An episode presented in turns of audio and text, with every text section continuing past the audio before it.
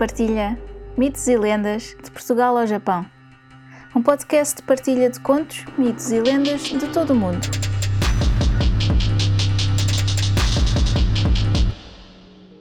Uma nota antes de começar.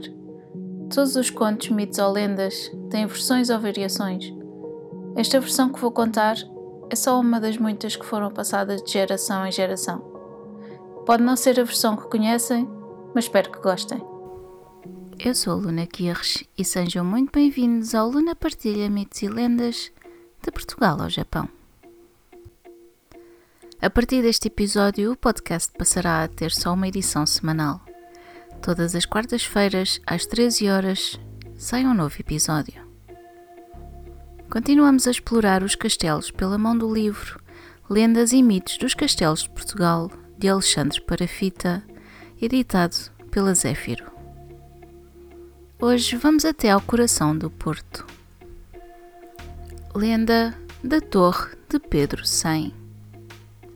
Também designada Castelo de Monfalim, a Torre de Pedro Sem, no coração da cidade do Porto, está associada a uma lenda que narra o drama de um dos homens mais infelizes desta terra, Pero do Sem.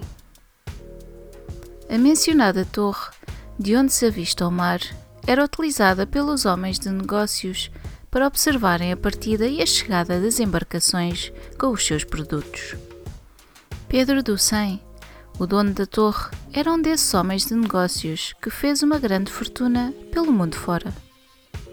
De tão rico que era, achando que mais rico não poderia já vir a ser, reuniu toda a sua riqueza e mandou comprar com ela quantos navios pudesse e tantos eles eram que, à sua chegada ao porto, encheram por completo todo o horizonte do mar que se avistava na sua torre. Orgulhoso com o feito e para demonstrar à sociedade todo o seu poder e causar inveja a todos, convidou os homens de negócios e fidalgos do porto para, do alto da sua torre, avistarem a fila imensa de embarcações que acabara de comprar e perante o aspecto grandioso de navios que avistavam, Pedro do Sem preferiu as seguintes palavras: Agora nem Deus será capaz de me empobrecer. Tal blasfémia fez arrepiar os convidados, e nesse exato momento chegou do céu uma resposta tenebrosa. Uma tempestade, como há muito não se via, caiu sobre o mar, destruindo todos os navios. Pedro do Sem Ficou sem nada e passou a viver na miséria, com todos a voltarem as costas, recordando a blasfémia que acreditaram estar na origem do seu castigo.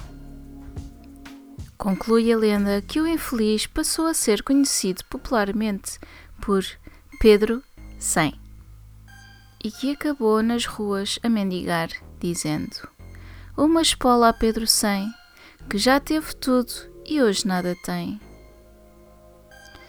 aqui uma nota do autor que diz: Muitas são as versões conhecidas desta lenda, algumas excessivamente romanceadas, o que desfavorece os propósitos de uma rigorosa abordagem histórica sobre a figura de Pedro Sem. Ele que, tendo seguramente existência real, jamais deixará de ser referenciado sob uma intensa nebulosa de fantasia.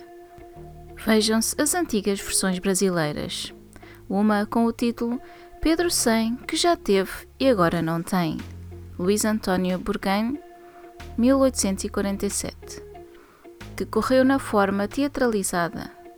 Outra, designada A Vida de Pedro Sem, Leandro Gomes de Barros, início do século XX, publicada sob a forma de folheto de cordel e que apresenta a história como verdadeira. Porém, para um conhecimento mais exaustivo e rigoroso sobre o que se tem dito e escrito em torno de Pedro Sem, realce o trabalho académico de Carlos Nogueira. A lenda de Pedro Sem, da oralidade à poesia romântica ao cordel, português e brasileiro, e à literatura para crianças e jovens. In Casa de Leitura Gulbenkian. Espero que tenham gostado muito obrigada por estarem desse lado e até ao próximo conto. Se gostaram deste podcast, subscrevam, deixem um comentário simpático e uma avaliação de 5 estrelas. Gostariam de partilhar um conto, um mito ou uma lenda? Enviem para o e-mail mitoselendas.lunaquirres.com Descubram mais no Instagram Luna Partilha. Podem apoiar este podcast através do PayPal ou comprar um café. Vejam os links na descrição. Muito obrigada e até ao próximo conto.